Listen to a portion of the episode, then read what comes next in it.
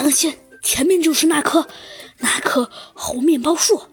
只见呢，丁丁偷偷的在黑暗中说道：“举起手来。”丁丁啊，突然在猴曼面包树前停了下来，大声叫道：“可是也并没有人呢，没人。怪了，巫师会不会故意把我引引到这里呢？怎么办呀？回到刚刚的地方。不知道为什么，我心里感觉有些不踏实。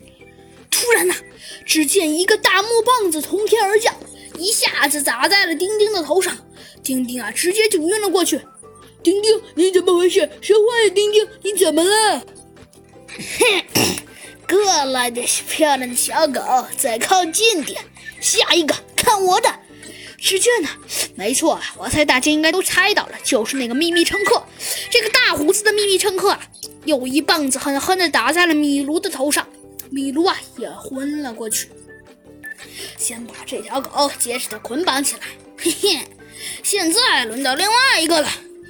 走吧，我过一会儿再来收拾小狗。